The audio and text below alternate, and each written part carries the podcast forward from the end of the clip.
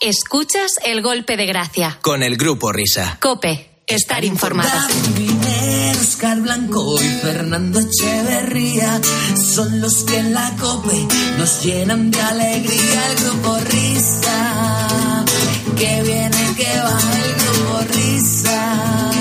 Me parto la camisa, me pinto la sonrisa, si es que no hay nada mejor que el grupo Risa.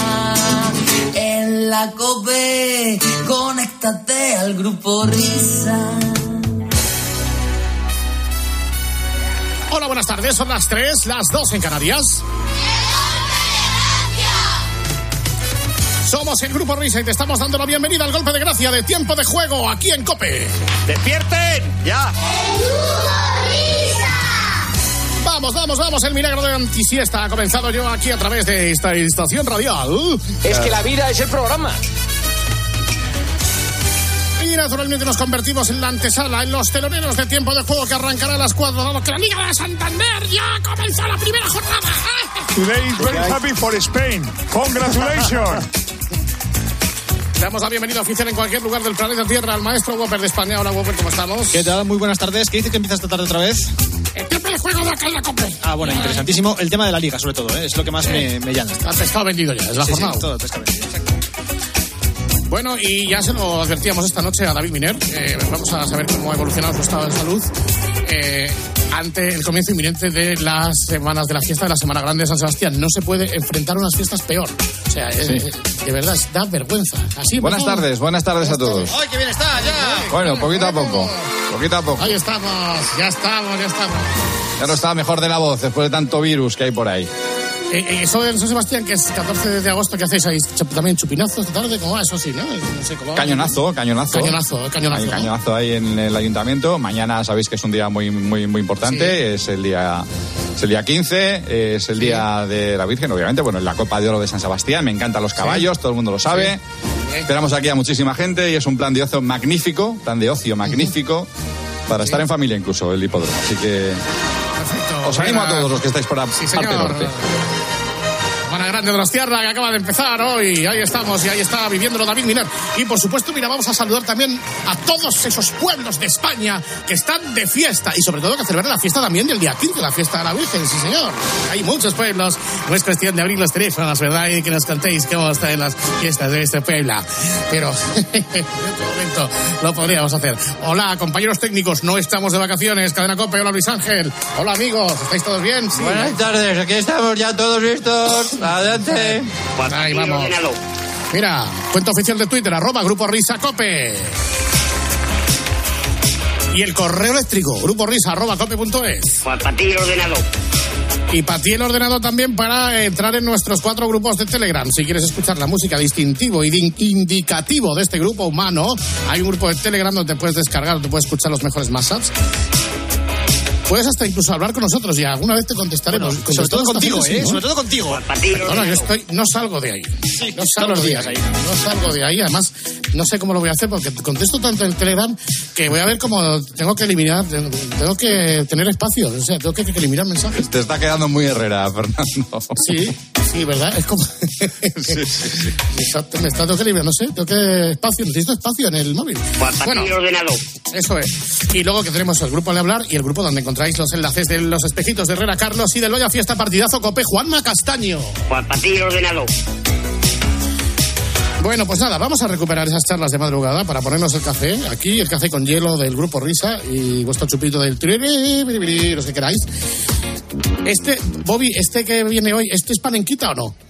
Sí, este es panenquita, Sí. guilluzquiano, sí, sí, sí. Este es un panenquita. Este es un panenquita, pero de, de, de los de los de los de mm, vamos, eh, vanguardista. Oh. pa- pa- pa- vamos, es un panenquita mayúsculo. Eh, como no recuerdo la entrevista, ahora igual sales eh, en la entrevista abrazando la farola diciendo que no lo es. Pero en cualquier caso. No eh, creo que haya dicho yo eso de, de, de, de ¿No? guilluzquiano. No, no, no, no, no. En cualquier caso, dentro de nuestro minucioso estudio de los comportamientos humanos de los miembros de la redacción de deportes de COPE, nos quedaba este, nos quedaba Uzquiano, ¿eh? y así a todas las voces que escucháis o que veis por la tele, pues gracias a las charlas del Grupo Risa tenéis la oportunidad de conocerlas un poquito más. Y eso es lo que vamos a hacer, insisto, recuperando aquella charla con Gigi Uzquiano, una noche, la noche del Grupo Risa, pero que por la tarde también suena así muy bien y muy relajado. Vamos allá, dale, vamos.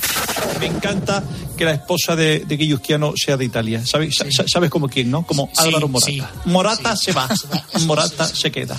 Morata se queda, Morata se va. ¿Te la conoces, no, Guille? Me la conozco. Lo bueno es que Morata se ha tenido que ir allí ahora y yo me la he traído para aquí. Así que por ahora gano yo. ¿Cuántos partidos te zampas un fin de semana? Pues mira, no, no demasiados. Voy a acabar con el mito ese de que vemos muchos partidos porque es mentira. Es mentira porque no nos da la vida. Yo cuando era joven veía más fútbol, pero ahora que tengo niños y que Claro. estoy en la tele, en la radio, ahora hacemos el programa de los domingos en Barcelona, así que mañana me tengo que ir para allá, no me da tiempo realmente y luego que también uno se satura de ver tanto fútbol y, y quiere escuchar música, ver películas y hacer otras cosas. Pero digo que aparte, alguna vez en casa la familia te ha dicho, oye tío, déjame el fútbol ya, que, que, que, que, tío, quita eso ya. Mi madre, mi madre es la que ahora me dice todos los días que qué suerte tengo de dedicarme a lo que era mi hobby de pequeño. Pero bueno, es que cuando se va convirtiendo en profesión, pues un poco deja de ser hobby, ¿no? Y Eh, Es que es una santa de la, la madre de Guille. Fíjate Que, que la primera equipación de fútbol se la regaló su madre y era del español. Yo no sabía que eras del español, Guille. pues es verdad, no sé cómo lo has sabido, pero yo no me acordaba y de- viendo fotos antiguas un día le pregunté a mi madre, ¿qué hago con esta camiseta del español? No sé por qué, ella tampoco se acuerda, me imagino que era porque eh, estaba en oferta o no sé muy bien por qué, pero la primera equipación que tuve fue del español, es verdad. Oye, y entonces tú de qué equipo eres? ¿Se puede decir? ¿Tenéis equipo los periodistas? Unos sí, porque además se les nota en la mirada y ejercen además como militantes. ¿Pero tú tienes equipo o no? No, no, no tengo equipo. Todos hemos tenido un equipo de pequeño. venga, hombre. No, yo te digo la verdad, todos hemos tenido un equipo de pequeño porque al final esto es una... eh, te enseñan tus padres y te hacen de un equipo. Pero primero, prefiero no decirlo porque al final con las redes sociales todo se malinterpreta. Y segundo, me he desapegado de- del sentimiento de un equipo totalmente. Así que me da un poco igual, de verdad, quién gane, quién pierda. Es más, al equipo ese del que yo era de pequeño, muchas veces he deseado que perdiera porque no estaba de acuerdo en cómo se dirigía o no me gustaban jugadores que tenía. De verdad que me da exactamente igual. Y es una de las de lo que más me molesta del fútbol, de- no del fútbol actual, de lo que rodea al fútbol, que la gente esté más pendiente de si un narrador ha cantado un gol más alto que otro, de si yo hago un comentario porque soy de ese equipo y quiero el mal para el otro. De verdad que me da igual. Ya sé que mucha gente que nos escuche no se lo creerá, pero es la verdad. Pero tú eres madrileño, entonces o eres del Madrid, o eres del Rayo, o eres del Atlético. No, es de Talavera, es de Talavera. No, y te digo más, mis hijos, por llevarme la contraria, son del equipo contrario a ese del que yo era, porque se creen que todavía me molesta eso. Bueno, bueno, vamos a, a tencabos eh, y tu cerebro es tuyo y te lo, te lo alimentas tú. Pero en cualquier caso digo que tú eres, tú eres un talaverano de Madrid, porque tú te sientes de Talavera, ¿no? Mis padres son de Talavera, los dos. Mi- Mis dos familias, la materna y la materna, son de Talavera. Así que bueno, yo he veraneado mucho tiempo allí, he pasado con mi familia, ahora ya mis abuelos todos murieron, con lo cual voy muy poco. Pero sí, me une, no soy de allí, yo nací en Madrid, pero bueno, de adopción soy talaverano, sí. Bueno, oye, macho, el sucesor ahí de José Ángel de la Casa, ha dado grandes talentos. Sí, el pirata, verdad, el de Rock FM, eh, también. Sí. Y luego mucha gente me pregunta por el apellido vasco ese que tengo, que en realidad es mi segundo apellido. Yo soy García Uzquiano.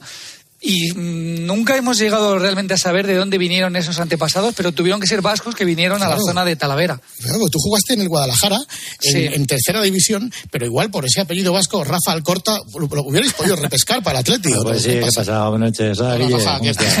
Es de las imitaciones que más me gusta, ¿eh? Es que no, no, ya- ya- ya Alcorta y Alcalá son las dos mejores también porque los conozco, esto noches. va mucho en conocer al protagonista. Sí, sí, ¿no? ¿Qué, No, me río ¿Qué tal, muchísimo. Guille, tío? ¿Qué, qué ganas ¿Qué de, pasa, Alcalá? Eh, de encontrarnos en un contexto un poco más distinto, ¿eh? Que, que un partidazo de un tiempo de juego, de la seriedad del fútbol. Y con No, Alcorta pero- coincidí en la tele y Sí, efectivamente verdad, hubiera sí. podido jugar en el Athletic, no por haber nacido allí, pero a lo mejor Claro. por antepasados me hubieran dejado, Rafa. Oye, no, es verdad, yo fíjate, ¿eh? nosotros, eh, bueno, sabes que siempre estamos ahí peinando toda Europa, pues toda la península y tal. Eh, o sea, tú eh, me dijiste que, ju- que jugaste al fútbol, eh, lo, lo máximo que llegaste fue a, a tercera división, ¿no? Sí, sí. ¿Y de qué jugabas tú?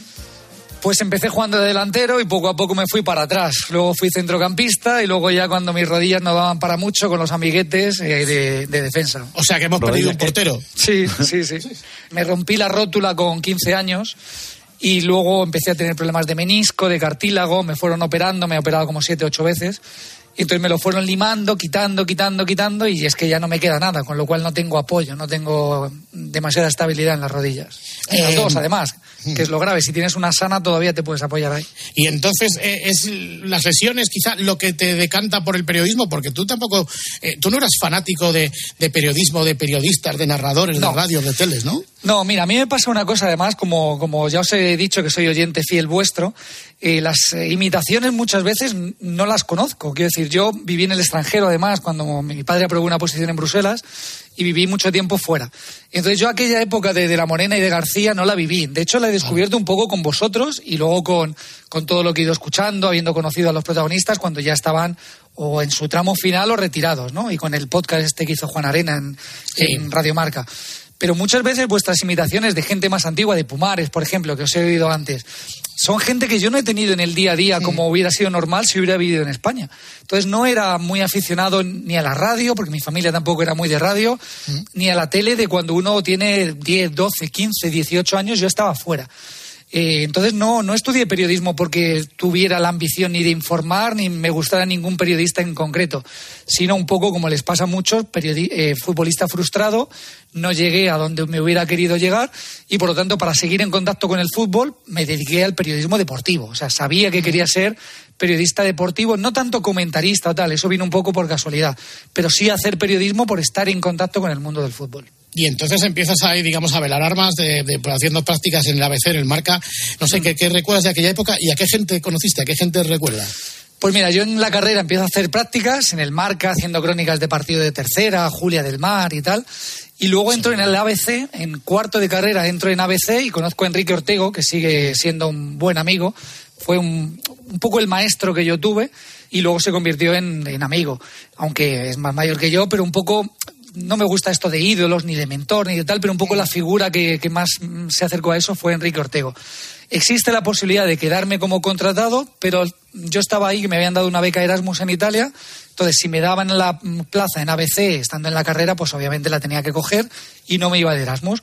Al final no pudo ser, no me dieron esa plaza y eso me llevó a irme de Erasmus, conocer a la que ahora es mi mujer y luego a quedarme dos años en a vivir en Milán que aparte de vivir en Bruselas seis años, viví tres años en Italia. Con lo cual, bueno, estas cosas que te cambian un poco la vida. No me dan la plaza en ABC en quinto de carrera, me voy a Italia y ya me quedo allí trabajando en otras cosas que no tienen nada que ver con el periodismo. En Italia lo del Erasmus era porque tenías que compensar la, la marcha que había en Bruselas, ¿no? Entonces había Claro. cambiado un poco de aire, Sí. ¿no? Bueno, escucha, luego me quedo a vivir en Milán. Yo el Erasmus lo, lo hice en Siena, que es muy divertida como ciudad. Si algún chaval de, de la carrera nos está estudiando, Siena es un destino perfecto para hacer un Erasmus, muy divertido. Pero luego me quedo a vivir en Milán, que es un poco parecido a Bruselas. O sea, en Italia es como en España, que el norte no tiene nada que ver con el sur. Milán es más parecido a Bruselas que a España. Sobre todo en esa época, de, de que a las seis de la tarde estaba todo cerrado, eh, frío, niebla, lluvia. Entonces, bueno, yo he tenido esas dos experiencias, con lo cual he aprendido mucho a valorar España. No soy el típico patriota que dice que como en España en ningún sitio, pero habiendo vivido fuera, sí que me ha llevado a valorar mucho cómo se vive aquí. Oye, y ya curiosidad, cuando dices que no te dedicabas eh, en aquellos años a nada relacionado con el periodismo y que hacías otras cosas, ¿qué cosas eran? No, bueno, a mí me gustaba mucho el fútbol, pero yo lo veía como espectador. Pero eh, yo siempre he tenido inquietud en, en los viajes, en el cine, en las series. O sea que a mí lo de esto que habéis dicho antes de, de cuántos partidos ves a la semana, yo no tengo ese perfil tanto de, de ser un obsesionado, de estar viendo continuamente fútbol. Sabes, caigo un poco en el fútbol internacional porque cuando entro en Canal Plus es un poco la vacante que hay. Empiezo a comentar partidos porque teníamos los derechos de ligas extranjeras, de Champions y obviamente me dan los peores partidos, con lo cual yo empiezo a hacer. un- mi primer partido es un Lokomotiv de Moscú, eh, Dinamo de Kiev, para que te Ah, una idea. Entonces, claro, me lleva a tener que prepararme eso y a tener que eh, convertirme en experto en fútbol internacional, pero no es algo que yo busque por pasión, sino que un poco caigo ahí de casualidad. O sea, no tienes cuatro parabólicas como Maldini. No, no, no, ni mucho menos. He tenido que comentar muchos partidos y me lo he preparado y ver partidos anteriores de esos equipos. Pero a mí verme partidos en diferido, verme partidos de Sudamérica, por ejemplo, de categorías inferiores, todo eso me cuesta, me cuesta mucho. Te habrá pasado algún momento que estás viendo un partido y dirás a mitad, vaya bacalada que me estoy tragando hoy. Eh, No, pero, lo hago aquí". por, por ser profesional, ¿sabes? Por estar mejor preparado cuando, cuando me llega el turno. Porque sabía que en esta profesión había mucha competencia, entonces había que currárselo y era una manera de estar preparado, no, no por diversión. Por hobby sí que me gusta ver la Champions y al Madrid y al Barça, que luego con el paso de los años he tenido la oportunidad también de comentar ese tipo de partidos. Pero no, no porque tuviera un hobby o porque mi única pasión en el mundo fuera el fútbol internacional. Y de cine eres del palo de Alcalá, de Notting Hill, Titanic, Pretty Woman. A ver, Alcalá, convence a este hombre. De No, no, comedia no, romántica y tal, no. Me, me gusta, la verdad es que veo muchas películas y muchas series y me, me trago de todo. Cine antiguo no, pero luego comedias románticas, thriller, dramas. Voy un poco por épocas y me gusta ver, ver de todo, sí. Bueno, recomiéndame un par de series que te hayan encantado mm, que hayas visto últimamente. Dos series. Pues mira, This Is Us, que es muy de Alcalá, es así que es lacrimógena. Esa, yo pensaba que era de Alfredo del, Ra- del Año. No, no, This Is Us es, es muy bonita. Y luego, ¿qué otra serie, mm, así a lo mejor no tan conocida? Eh, bueno, ahora estoy viendo Ozark, eh, de estas que son de siete temporadas. Me gustan más las series cortas. Por ejemplo, eh, The Night Manager. No me acuerdo cómo es en español, pero The Night Manager, que son cuatro o cinco capítulos. Está también The Night Off, que también es muy buena. Pero me gustan más esas series cortas de cuatro o cinco capítulos que te las ves en un par de días. Y luego, bueno, las de, todas de muchas temporadas, eh, Breaking Bad, Prison Break, que fue una de las primeras.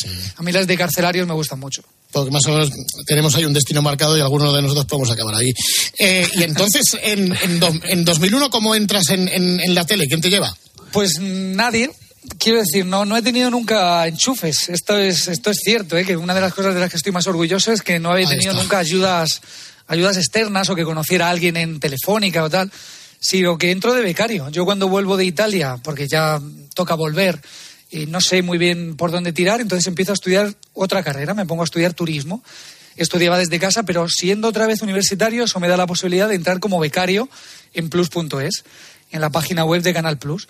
Entonces allí empiezo en la sección de deportes a hacer noticias de deporte, vídeos y tal, pero es una de redacción muy vinculada a Canal Plus. Entonces en 2001 entré de becario, fíjate, hace 21 años ya. En 2002, que se van a cumplir ahora justo 20 años, me contratan y en 2004 ya doy el salto a lo que es Canal Plus. Ya había empezado a comentar partidos porque hace falta gente y en vez de tirar de externos, pues tiran de gente de plus.es, que es un poco eh, la misma casa. Y en enero de, de 2004 ya entro a formar parte de la redacción de Canal Plus, siempre en esa vertiente de comentar partidos. Luego hago programas, eh, presento también algún programa, pero siempre eh, comentando partidos o siendo analista en programas. Esa es un poco mi función desde el principio. Cuando tú te preparas un partido de fútbol, eh, ¿a qué fuentes acudes?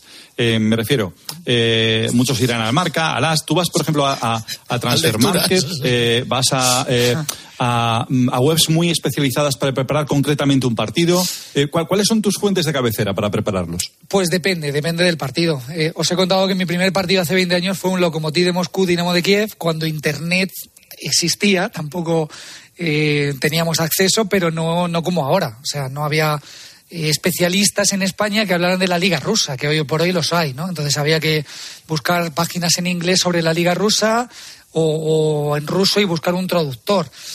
Depende del partido. Si es un partido de Liga Española, a mí me gusta mucho. A ver, un problema que tenemos, que yo he descubierto recientemente con la Liga Española, primero es que lo ve mucha más gente que la Liga Alemana, con lo cual tienes que estar más preparado.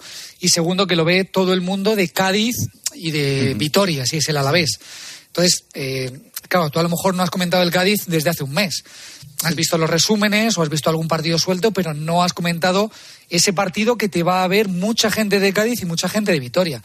Con lo cual a mí me gusta primero leerme el periódico de Cádiz o el periódico de Vitoria y luego si tengo algún contacto allí llamarles para preguntarles, oye, ¿qué se cuece en la ciudad?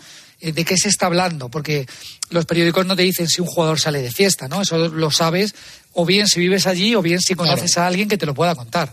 Entonces, estamos muy pillados porque siempre te va a haber gente que sepa más que tú de la actualidad de ese equipo, pero yo intento siempre eh, acudir a fuentes lo más cercanas posibles a, a- a la actualidad de esos equipos. Pues nada, va pasando el tiempo ahora ya estás ahí en Movistar Plus. ¿Y quién te convence para venirte aquí a la radio? Porque tu radio no habías hecho. ¿Este quién ha sido? ¿Juanma, Maldini, Paco? ¿Quién es el autor de...? de- Pues, pues no, fue? Evia. Yo con la Ah, gente de la COPE jugaba al fútbol, de vez en cuando coincidíamos ahí, echábamos pachanguillas con Angelito, con Evia, con, yo creo que Mansilla todavía no estaba. Pero bueno, yo digo que aparte de comentar partidos en la tele, me gustaría comentar partidos en la radio. Y un buen día, un verano, hace ya cinco o seis años, Evia me dice que se ha quedado una, una vacante pues igual, empezar desde abajo con el, ahí solo eran partidos de primera, claro, pero Elche a la vez o Rayo Vallecano Sí, los que hacemos Cádiz. nosotros. No suena, Claro, no suena pues, eso, sí, sí. pues esos, que son muchas veces los que hago todavía, y oye, yo encantado, ¿eh? me, me gustan todos, pero entro con ellos, empiezo a comentar partidos y luego empiezo a colaborar con el partidazo, pero primero los viernes con Joseba, en el, todavía no había Oasis de Libertad, pero Joseba No. es el primero que me empieza a meter los viernes, y luego me llama Corrochano para las tres y media, y Munilla, y Charlie Sáez, y empiezo a entrar más con Juanma, y hasta ahora. Y como vives la transición de la tele a la radio, voy a comentar en la tele, tú estás ahí comentando un partido, pues con mucho con, con otro compañero, con un narrador, que ya sois casi multitud. Pero en la radio la transición esa de ir a una locura con Paco, con Lama, ese partido, ese primer partido que te toca comentar con Poli, con Was, con Paco, con Lama metiendo ruido, eso, ¿cómo lo viviste? Bueno, es verdad que es muy distinto. Lo primero es que eh, siempre me he sentido muy bien tratado en la radio, con mucho cariño, con perfiles muy distintos, tanto entre sí como hacia mí, por ejemplo. Yo creo que la principal carencia que tengo es que me cuesta mucho tener un tono más distendido. Eh, sinceramente, creo que muchas veces esto de que venimos del plus, que es un estilo más formal, ¿no? más eh, analista, pues me cuesta eh, aflojar el ritmo y tener un estilo más distendido en la radio. Lo intento, pero me cuesta. Entonces, con Poli, con Guas, tal. Bueno, también es lo que creo que busca la radio, ¿no? Tener perfiles muy distintos y que encajen entre sí, que no sean todos parecidos. Y yo tengo perfectamente asumido que mi papel es ese, el de más analítico quizás, pero no te no os engaño eh, cuando os digo que me gustaría también saber bromear. Me cuesta porque tengo miedo a meter la pata, posiblemente, ¿no? La línea entre eh, ser distendido y, y exagerar, pues a lo mejor tengo miedo a traspasarla y entonces hay veces que me encuentro un poco fuera de lugar, pero bueno, nunca me lo han reprochado y si siguen llamándome entiendo que, que les valgo para algo. Es que igual es un cambio muy drástico y muy brusco, ¿no? Comentar con Jorge Valdano eh, y de repente eh, meterse en un escenario de esa, de esa naturaleza. Sí, sí, eh, es un cambio importante, pero bueno, también, también es, es- es chulo poder cambiar de registro, ¿no? Y, y que no sea siempre igual. De hecho, yo un poco busco la radio porque en la tele estoy como estancado, ¿no? Hasta que en los últimos años ya he empezado a comentar partidos de primera y he empezado a viajar con la Champions y tal, pues estaba un poco, no digo aburrido, pero sí de hacer siempre lo mismo, de solo partidos internacionales. Entonces ahí encuentro una dualidad perfecta, primero por la diferencia de registro, de tono también, y luego porque es muy distinto lo que hablabas, Fernando, de las voces, de que en la tele es narrador comentarista y en la radio hay cinco muy- voces, conectan con el baloncesto, hay un inalámbrico a pie de campo. Bueno, es muy distinto y, y muy divertido, la verdad. ¿Con cuál te quedas de las dos? ¿Con la radio o con la tele? A ver, me siento más cómodo por mi perfil en la tele, ¿no? Porque también porque lo llevo haciendo más tiempo y es lo que mm, mi zona de confort. Lo otro de vez en cuando me sacan o me sacáis cuando estáis alguno de vosotros, ¿no? Sí. O incluso esta entrevista para mí es salir de mi zona de confort. Pero es lo que te digo, cuando uno lleva mucho tiempo haciendo una cosa también busca ponerse a prueba, ver si vale para hacer otras cosas y salir un poco de lo que más conoce. Por lo menos en la radio también en los partidos dices, joder, pues qué bien me lo he pasado y qué, qué chorradas hace esta gente. Bueno, pues, hacer un partido aburrido en la tele donde tienes que estar contando cosas y dando datos durante 90 minutos es muy exigente. La radio, cuando es un partido aburrido, pues tenemos esa capacidad, tenéis más bien, de, de- de ser divertidos y de hablar de otra cosa, ¿no? Que a mí me cuesta, pero bueno, eh, me gusta estar ahí para intentar hacerlo. Estamos aquí de chachara con Guille Ciano, con el que hablamos una noche y aquella madrugada la hemos transformado en el café de la tarde. Aquí en el golpe de gracia de Tiempo de created something phenomenal.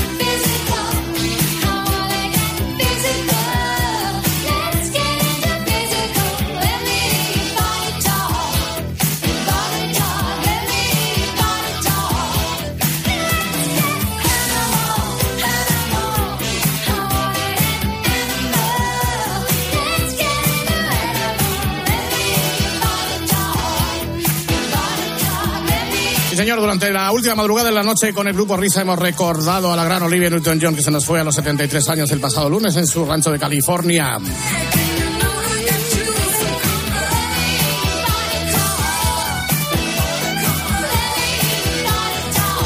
Pero ahora de nuevo pasa por el tren de la radio el carrito de los artículos de venta a bordo. Hoy tenemos todo esto para ustedes, señores. Vamos allá.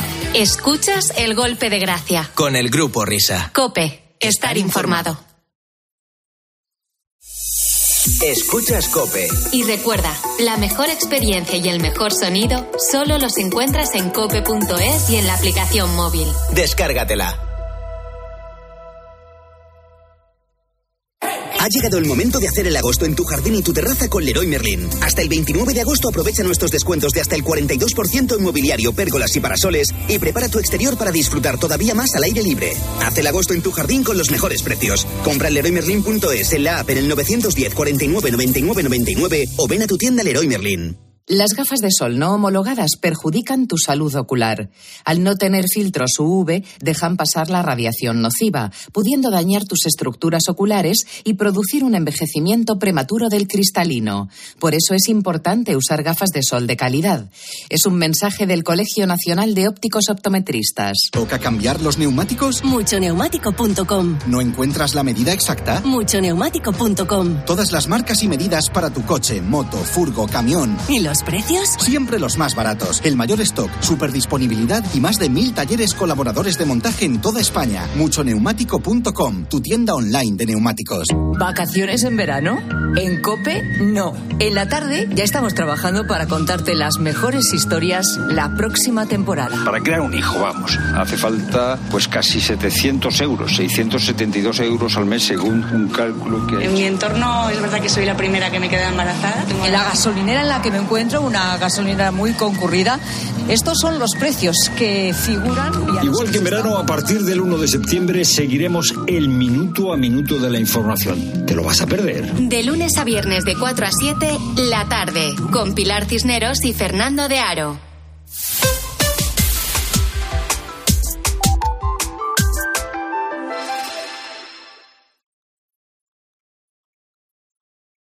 Escuchas el golpe de gracia. Con el grupo Risa. Cope, estar informado. Golpe de gracia del tiempo de juego. Grupo Risa, sonido, denominación de origen COPE. Mucho ambientito ya por aquí, desde la Tierra Verde, la que habla el Santander. Bueno, es que el Racing juega con el Villarreal B a las cinco y media. Igual voy al partido, igual voy a una vuelta. Ya están aquí todos los bares llenos de peña. Esto está animándose bastante, señoras y señores. Sí, sí, señores. La cosa es que estábamos de cháchara con Guille Izquierdo. Ya sabéis, a todos aquellos que escucháis a través de la radio o les veis a través de la televisión, pues nosotros intentamos acercarnos a vosotros eh, sus diversos perfiles más allá de los profesionales. Y eso es lo que estamos haciendo con Guille, a quien le cruzamos, y así continúa la charla, con nuestro Enrique Cerezo para hablar del mercado de fichajes que era el de invierno. Entonces, cuando hablamos con Guille, y bueno, pues así se desarrolló el tema. Vamos a continuar, Guille Izquiano, y ahora con Enrique Cerezo. Acaba de terminar el mercado de fichajes, yo no sé, de, de técnico a técnico. Enrique Cerezo, presidente, ¿tú tienes alguna duda de algo de la Atleti para preguntarle a este hombre? Pues sí, buenas, buenas noches de nuevo. A ver, que tengo aquí. Guille, buenas noches. Hola, presidente. A ver, que, que ¿sabes lo que pasa? Que yo estoy a lo mío, estoy a mil, a mil cosas. Me dicen, eh, tengo un mensaje del Cholo que me dice, Presi, hemos fichado a Reinildo Mandaba. Esto, eh, ¿Este quién es? ¿Esto qué es? ¿Para la o para B, Guille? ¿A quién el, el chico este? No, no, suena, suena a película de Enrique Cerezo, ¿eh? de, de hace 40 años, es verdad. Sí, sí. No, es muy es buen jugador. Eh, ayer, el otro día, no sé qué día fue, esta semana estuvimos hablando de los fichajes y es muy arriesgado esto de, de decir, uy, este es muy bueno, este es muy malo, porque luego cada uno sale como sale y se adapta a la Liga Española como se adapta. Pero un poco también nuestra función de, fíjate Maldini esto que hace con los porcentajes de la Champions, ¿no? Que se mete en cada fregado, decir, Ya, ya. 70-30 y luego Sí, sí, gana el que luego- tiene 30. Luego le da la del pulpo. Claro, luego en redes sociales le atizan. Pues esto es igual. Uno puede ser muy bueno. A mí, por ejemplo, el Papu Gómez el año pasado, cuando llegó al Sevilla, me parecía un fichajazo y no ha rendido. Pues porque no se adapta o porque el sistema que utiliza el equipo no le viene bien o por lo que sea, por mil cosas. Pero Reinildo, que me preguntas, presidente, pues en el Lille lo ha hecho muy bien. Es un perfil defensivo, pero que yo creo que al Atleti le puede ir bien en una zona donde no andaba sobrado de efectivos. Otro, otro fichaje. Lo- lo- luego vamos con, con, el, con el del Sevilla, que tenemos ahí una cosa preparada. Pero, a ver, por ejemplo, este que me llama mucho la atención. No es, no es para Leti, pero es para Mallorca. Vedad Miliki, ¿este quién es? Sí, hombre, este es el Kosovar, este metro 94 mide. Es un, es un gigante con barba además, o sea que yo creo que va a dar miedo a los defensas rivales. Pero bueno, no ha metido muchos goles en Italia, sí los había metido en Turquía, pero bueno, es el, es el típico delantero para meterle balones por arriba y a ver si caza alguna de cabeza. Enrique Ponce, al Elche. Ezequiel, sí, este estuvo en Granada, si no recuerdo mal. Sí. Sí. Este es un delantero argentino que, bueno, a mí lo del Elche me ha parecido raro en este mercado porque han dejado salir a Lucas Pérez, que a mí me parece mejor que Ponce, la verdad. Y encima se lo han mandado al Cádiz, que es un rival directo. Eh, yo tiro para casa porque sabes que a mí me encanta la Real, yo soy de Donosti. Sí. Y esta semana ha habido una oferta, dicen, del Arsenal de, o sea, por, eh, por Alexander Isaac de 70 millones de euros cuando tiene una cláusula de 90. Y la Real ha dicho que no. ¿Tú qué hubieras hecho? Hubieses cogido los 70 kilos y a partir de ahí, si coges 70 kilos, vas al mercado y ¿qué encuentras? Mira, a mí, igual que el Sevilla ha rechazado la oferta por Diego Carlos, me ha gustado mucho que la Real la rechazara por Isa, que me encanta, por cierto, y algún día creo que llegará algún equipo a pagar su cláusula. Pero si un equipo quiere ser grande, tiene que dejar de vender y quedarse con los mejores. Y creo que tanto el Sevilla como la Real están en ese camino, de no ser un- equipos vendedores, sino, si no les hace falta el dinero, claro está, quedarse con sus mejores jugadores e intentar. El Sevilla, no digo que ganar la Champions, porque eso es un paso más, pero pelear por la Liga y llegar a las últimas instancias de Champions. Y la Real meterse en Champions, que creo que tiene que ser, después de haber jugado la Europa League, el objetivo. Así que ole por la Real, si se lo puede permitir económicamente, quedarse con sus mejores jugadores intentar conseguir el objetivo. Porque tú recibes 70 por Isaac y luego vas a ir a gastarte 50 en cualquier medianía que te pidan por ahí. Claro. Hay que decir que, que, que está aquí porque nos lo ha pedido ex profesor la Peña Sevillista Peña Martial, que eh, pues ha insistido y nos ha escrito muchos correos para que vinieras. Esto es a cuenta de lo del otro día, con el fichaje de Martial del Sevilla, claro, en el resto de medios, pues la gente se venía arriba, pasaba esto. Como te digo, un fichaje muy importante para el Sevilla, estratégico y que colma un poco las aspiraciones también de su entrenador. Bueno, fue un chico que parecía. El, el- el primer Mbappé fue Martial. Me parece una muy buena incorporación del Sevilla, eh, Martial. Pero bueno, es un refuerzo de, de campanillas, es un futbolista que puede jugar eh, eh, como extremo en la derecha, en la izquierda, bueno, sobre todo en la izquierda, que es donde más le hemos visto, 67 goles y 37 asistencias en 224 partidos. Claro, y luego va Izquierdo el partidazo y dice esto. Yo quiero recordar que lleva siete años en Inglaterra y ha jugado bien una temporada. No se ha afianzado nunca en la selección francesa. Es el típico jugador que tú le pones un- los highlights de los últimos 10 años y te salen 20 golazos, pero tiene muy poca regularidad. De hecho, si estuviera jugando bien o fuera titular, no le vendría el Manchester United. Así que, Joder. Es no, que- hombre, es una oportunidad de mercado y luego puede salir bien, porque tiene calidad. No tendría tanta seguridad de que va a rendir bien como parece que se está hablando en Sevilla. No sé si tenemos al padre de Martial en, en directo. Buenas noches. Buenas noches, soy el padre de Matiá. ¿Cómo Soy el estamos, padre de amigo? Matiá. Guilherme Guilherme Cano. É usted uma, um água fiestas. Sí, água sí. fiestas. Usted quer hundir, hundir a mi hijo. sé que me va a pasar factura y como decía Juanma, menos mal que Oliva no es Lama, porque si no cada gol de Marcial me, me van a, me iban a llamar. No, a ver, es lo que decía antes, eh, nos tenemos que mojar, yo no, es verdad que no suelo ser tan categórico como fui ese día, pero es lo que opino, es lo que opino de verdad. Creo que ahí, eh, Marcial cuando salió en el Mónaco parecía el nuevo Mbappé, y de hecho le ficha el Manchester United eh, porque era muy bueno, pero no ha cumplido con las expectativas. Que luego llegue aquí y empiece a ser regular, puede ser, porque tiene mucha calidad, pero por ahora en el Manchester United no lo ha demostrado y de hecho por eso viene a Sevilla, porque no ha demostrado ese nivel. alguna vez te vas a comer un ¿dónde están los que decían? Eh, ¿Sabes con quién me pero pasó? Que esto, ya sabes que en Twitter te lo recuerdan todos. Yo cuando el Madrid fichó a Barán, también puse un tuit que luego leyéndolo dije, pues es que yo no suelo ser así de categórico. Dije, hombre, me imagino que lo ficharán para el filial, porque había jugado una temporada en Francia en un equipo que había bajado a segunda, en el Lens, y de repente lo ficha el Madrid. Digo, no creo que haya ese salto de un equipo, de un chaval que con 20 años que ha jugado una temporada en Francia en un equipo para no bajar, que venga a jugar en el nada menos que en el Madrid. A lo mejor es para el Castilla. Yo sinceramente no le había visto jugar. Y claro, luego cuando Barán fue eh, ganando títulos y jugando muy bien en el Madrid, pues me la tuve que comer. Pues sí, ¿qué le vamos a hacer? Igual también pensaba que era el para el Castilla Florentino, pero ahora no es famoso. el otro- O no, Florentino, vamos a ver. No, sí, no, yo, vamos, a mí me dijeron, es que Zidane está muy empeñado con este futbolista. Bueno, pues algo, algo, algo sabrá Zidane. Entonces lo, lo fichamos y, oye, al final hicimos un grandísimo negocio, ¿eh? Sin duda. Como Ramos. Joder, macho. Joder, la leche. Oye, Guille, yo, yo tengo un par de preguntas que hacerte. Eh, mira, la, la primera, o sea, por ejemplo, dentro de los que estáis ahí comentando el fútbol, eh, pues estáis tú, está, está Marcos López también, que, claro, la pregunta va un poco por ahí. A Marcos, eh, en su momento comenzó de comentarista y, formó parte del staff técnico de, Luis Enrique en la Roma. ¿A ti te han llamado clubes para, eh, yo qué sé, para, para hacer scoutings? Eh, ¿Te han ofrecido formar parte de un staff técnico, un club? No, no, no me lo han ofrecido, pero es verdad que es una salida normal para nosotros. Por ejemplo, mis dos compañeros de Movistar, de Fiebre Maldini, Gaby Ruiz y Felipe Martín, trabajan ahora en clubes, y en clubes importantes además. Con lo cual no me lo han ofrecido.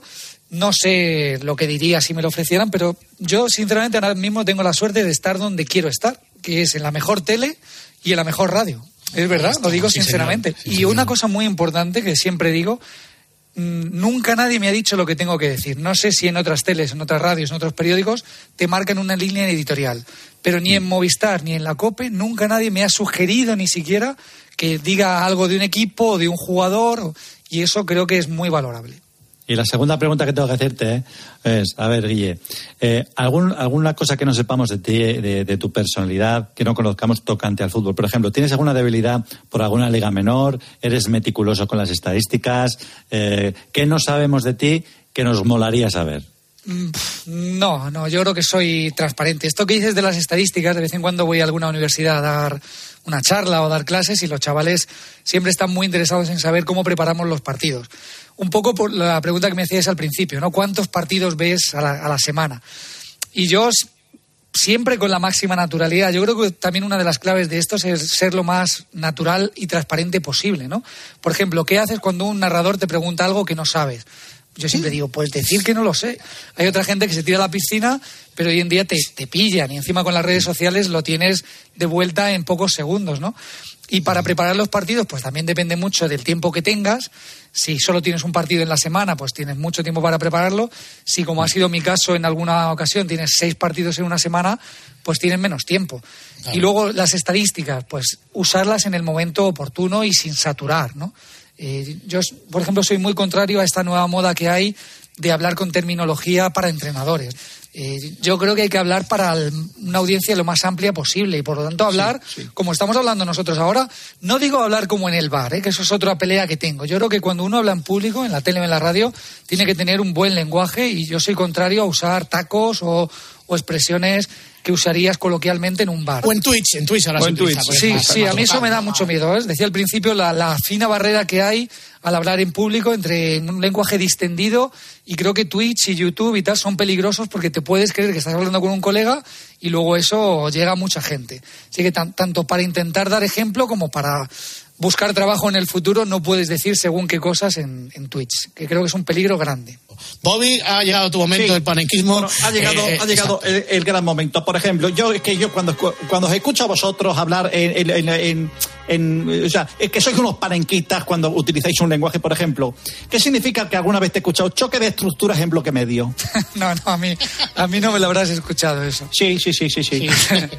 Esto lo dijiste tú en un Roma eh, Siena eh, en el año do- do- 2002. Ahí vemos al central descargando en un latifundio porque es un jugador de construcción no y edifica la jugada cerrando los pasillos centrales. No, de verdad que no, pero escucha una cosa, antes habéis hablado de Valdano. Para mí Valdano es el número uno, porque gracias, hay gente que le intenta ridiculizar diciendo que se enrolla mucho y tal, Yo con Valdano he tenido siempre la sensación de que está diciendo lo que a mí me gustaría decir, pero mejor expresado. Está la coña de que se extiende demasiado. Para mí, de la gente que comenta fútbol o de la gente que habla de fútbol en la tele o en la radio, Valdano es el número uno. Muchas gracias, eh, Guille. Efectivamente, no, no, no suelo extenderme. eh, eh, y ya sabes que eh, he encontrado en Borges, uno de mis refugios, que eh, suelo eh, de alguna manera transferirlo a, a lo que es la escena futbolística. Entonces, Ro- Roberto Gómez estaba diciendo la frase, las hayas dicho tú o no las hayas dicho tú, son frases que efectivamente es, eh, algunos, algunos las pronuncian. Sí, por ejemplo, es que ah, muchas veces estás viendo un partido de fútbol y parece que estás en clase de física, química y matemáticas. ¿Qué es esto de presión basculante línea de tres cuartos? Sí, sí, hay gente que exagera con ese. Bueno, enti- yo entiendo que también hay entrenadores viendo el partido, pero es una minoría.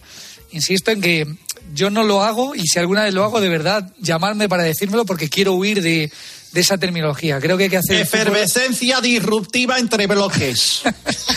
Ocupación espacial basada en iguales. Jugador que nos da muchas soluciones basado en saltar a la presión generando sinergia. Pero esto Eso lo, hombre. eso lo usa Bobby y pocos más en Y la pocos radio. más, y pocos más. sí, sí, sí, ¿Cómo sí. lo de la efervescencia de los bloques esos? Efervescencia disruptiva entre bloques. Eso, eso parecen los ucranianos y los rusos. Pero en fin, oye, Bobby, tú la cosa está de Guille de Italia era por Morata y por supuesto por Fabio Capello, ¿no? Por favor, que, está, que está aquí conmigo. Espera un momento. Hombre, a ver, Fabio. Buenas ponete. noches, Buenas buenas noches. Hola, guiuscanos. Buenas noches, buenas noches. Bueno, quiero saber, yo soy de un fútbol más de antes, estoy un poco retirados, pero me gustaría saber también tu opinión sobre el bar. Antes has hablado del bar de tomar cervezas, eh, de lenguajes. Yo quiero saber qué significa para ti el bar como ayuda arbitral.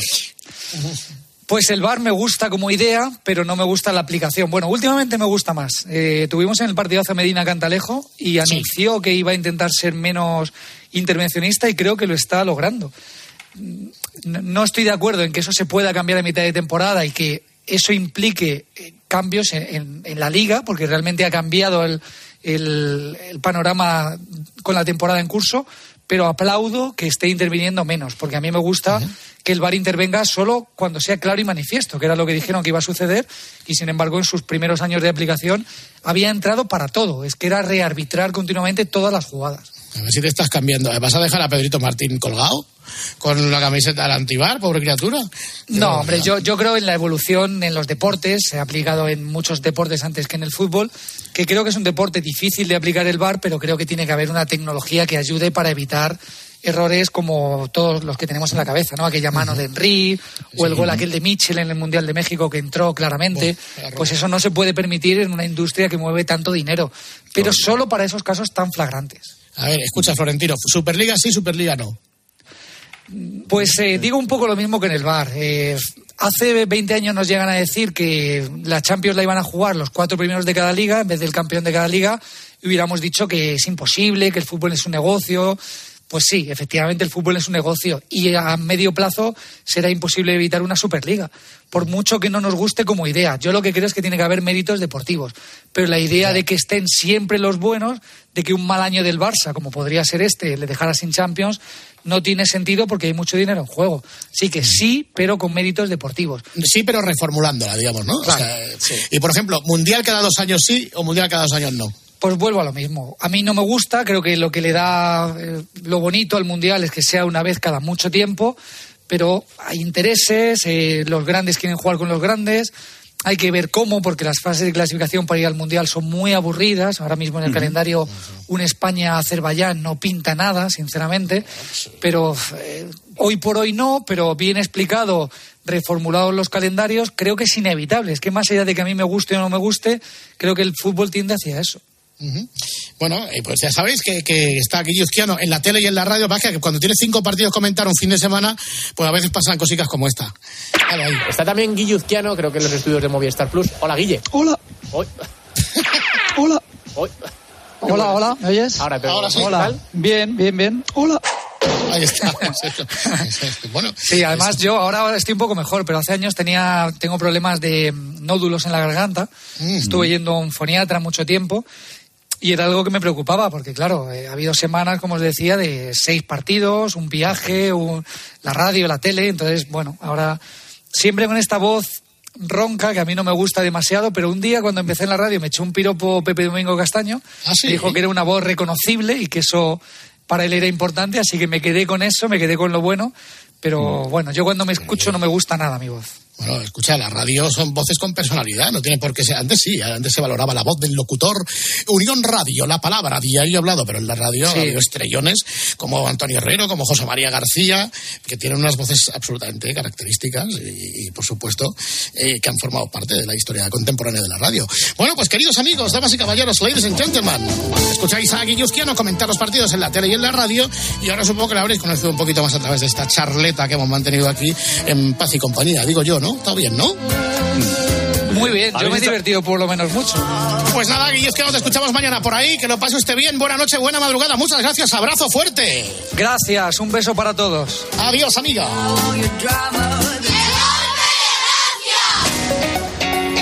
Bueno, pues hasta aquí Guille Uzquiano. Supongo que lo escucharemos esta tarde por aquí o lo veremos en la tele por allá. Guille Uzquiano, con la mano. Pero ahora, seguimos en el golpe de gracia, tiempo de juego. Estamos en COPE. Estamos en nuestra querida radio. Sí, en la radio. Y para la radio fue muy importante la efemérides que celebrábamos el pasado mes de octubre. Y es que en 1924 echamos a andar.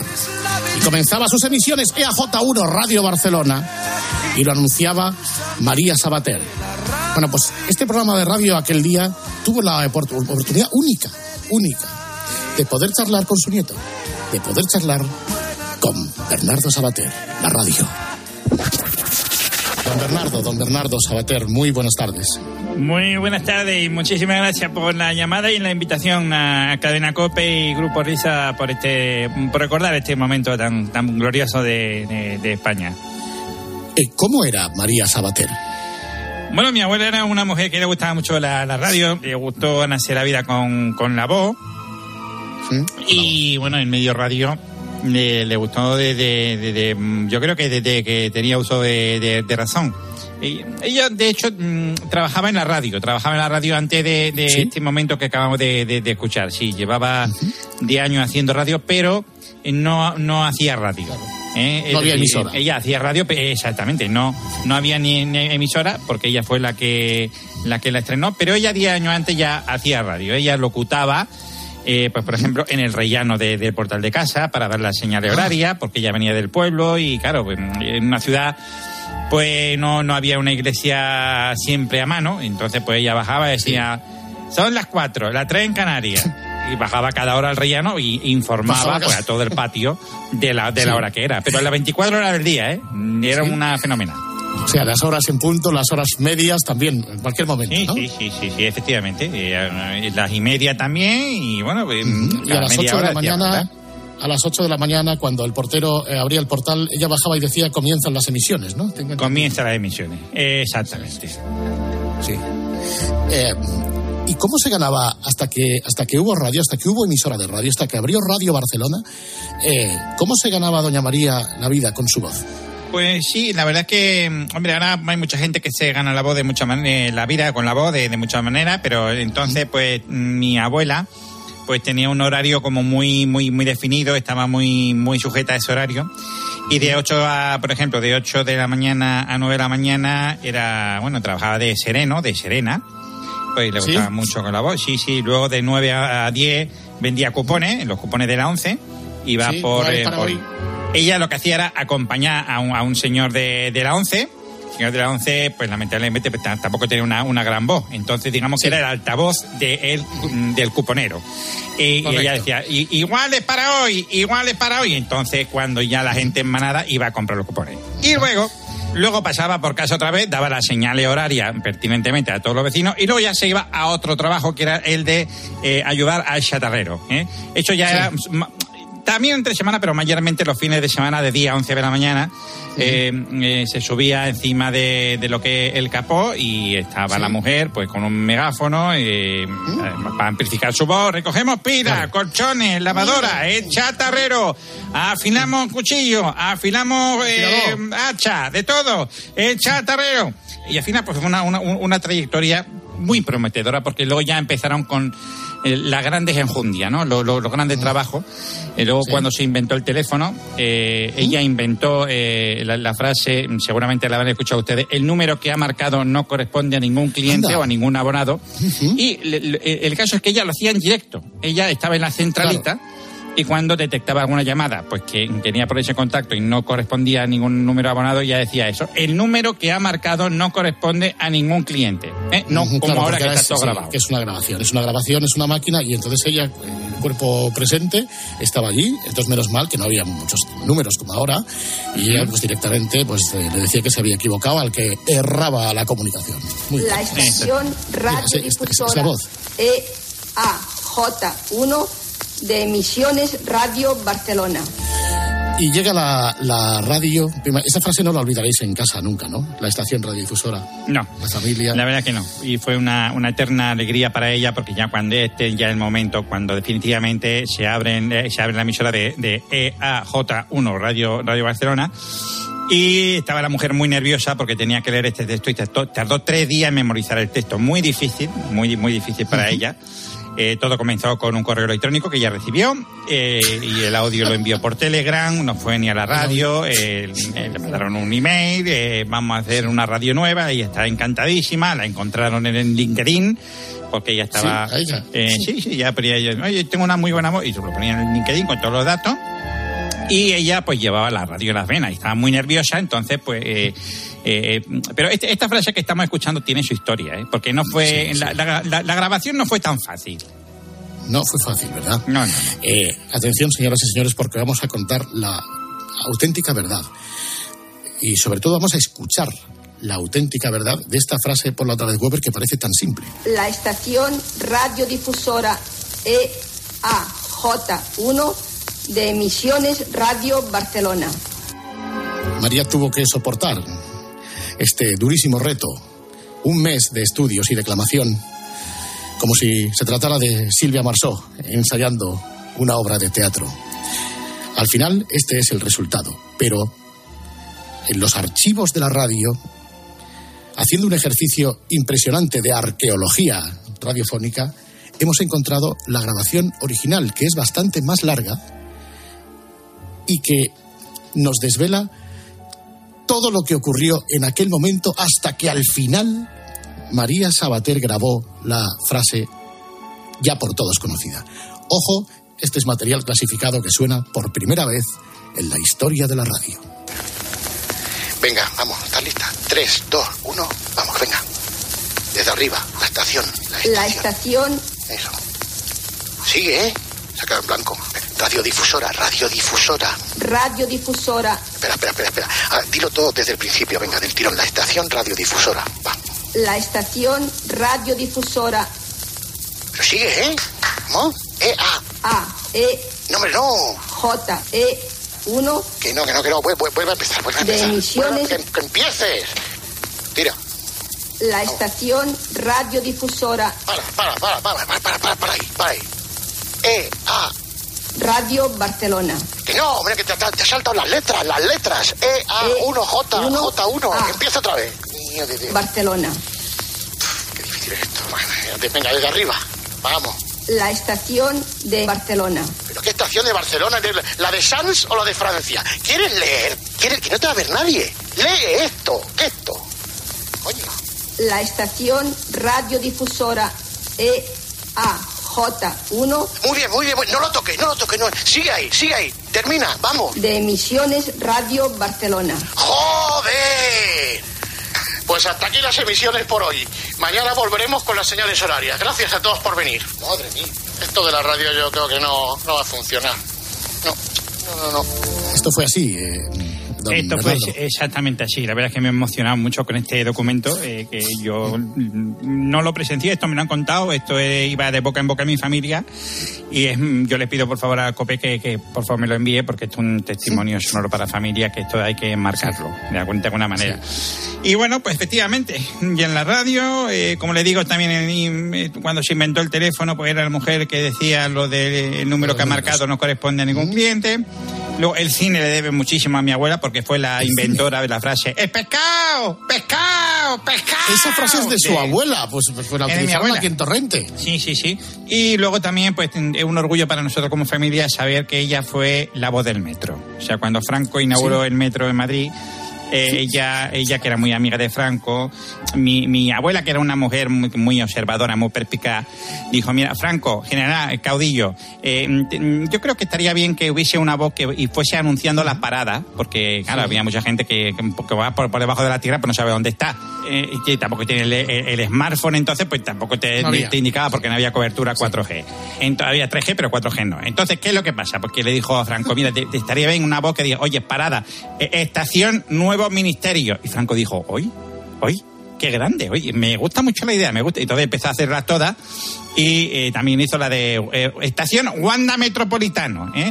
Pero que parece que es muy novedosa, pues esta la grabó. Sí, sí, la- en 1939 la grabó. Sí, sí, sí, sí, efectivamente, sí. Y luego también, y, vamos, inventora no solamente en el metro, eh, si seguimos hablando de, de transporte, eh, en Iberia, ya cuando fue al aeropuerto Adolfo Suárez, eh, pues ella es la inventora de la frase, por su propio interés, mantengan vigilado en todo momento su equipaje de mano. Es de ella, sí, sí, sí. Esa es de ella, es de ella. Sí, ¿De qué- sí, ¿De sí. qué año es esta frase? Esta, esta es una frase del año 1940, de un año después. Y también se lo, dijo a Franco, de Frankie. También, también de se lo dijo a. Franco. Como también, como también le dijo a Franco en, que en los semáforos, que estaba muy bien para lo de la circulación, estaba muy bien que hubiese unos efectos especiales. Unos efectos especiales, claro. Eh, con el humo de los coches y el ruido de los motores eh, no se iba a escuchar ni los peatones ni los conductores. Entonces ella le dijo a Franco, Generanísimo, yo creo que debería hacer un efecto especial. Y le dijo Franco, ¿cuál mm, cree usted? Y dice, pues muy, muy fácil. ¡Piu! ¡Piu! ¡Piu! ¡Piu! Y cuando se vaya ella, ya a poner lo en verde, aceleramos. ¡Piu! ¡Piu! ¡Piu! ¡Piu! Era un ruido que hacía ella. Se ponía en un semáforo y hacía ella el ruido. ¡Piu! ¡Piu! ¡Piu! ¡Piu! ¡Piu! Este fue el invento de, de mi abuela para que los abonados también de la 11 pues pudieran cruzar. Perfecto. Pero era un ruido que hacía ella. Se ponía en un semáforo y hacía ella el ruido. El- la voz, la voz era la de mi abuela, la gran, la gran María Sabaté. Estamos ante una gran historia de una gran mujer, sin la cual probablemente no estaríamos aquí. María Sabater, Radio Barcelona, año 1924, toda una historia. Querido don Bernardo Sabater, el nieto de María Sabater, ha sido un honor tener la oportunidad en este programa de radio de charlar con usted. No, el honor es mío. Además, quiero hacer una denuncia pública, porque la voz de Siri también iba a ser la de mi abuela. Pero hay mucha mafia nape.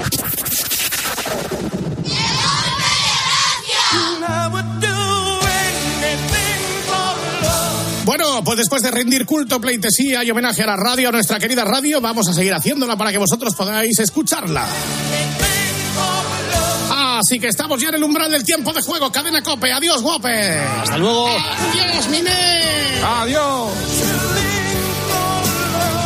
A pasar buena tarde de domingo con todo el deporte a partir de ahora. Tiempo de juego. Adiós, buena suerte, buen camino. Bye, bye.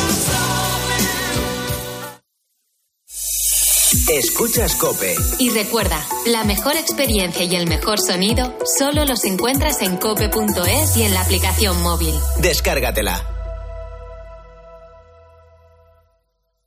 ¿Toca cambiar los neumáticos? Muchoneumático.com. ¿No encuentras la medida exacta? Muchoneumático.com. Todas las marcas y medidas para tu coche, moto, furgo, camión. ¿Y los precios? Siempre los más baratos. El mayor stock, super disponibilidad y más de mil talleres colaboradores de montaje en toda España. Muchoneumático.com, tu tienda online de neumáticos. Un viaje es mucho más que desplazarse de un lugar a otro.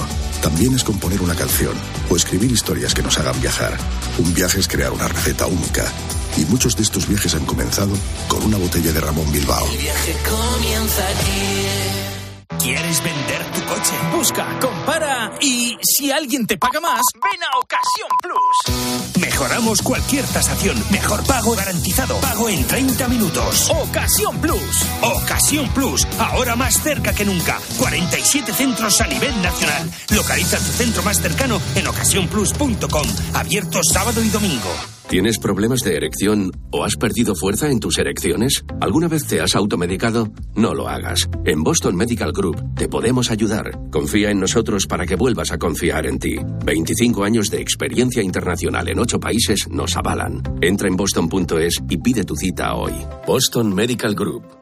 Muy buenas tardes a la gente, gente. ¿Te acuerdas de.? Fíjate, yo creo que esta es una de las preguntas que nos estamos haciendo todos en los últimos días. ¿Por qué De lunes a viernes, de 4 a 7, en la tarde de Cope, con Pilar Cisneros y Fernando de Aro, encuentras el mejor entretenimiento y todo lo que necesitas para entender la actualidad.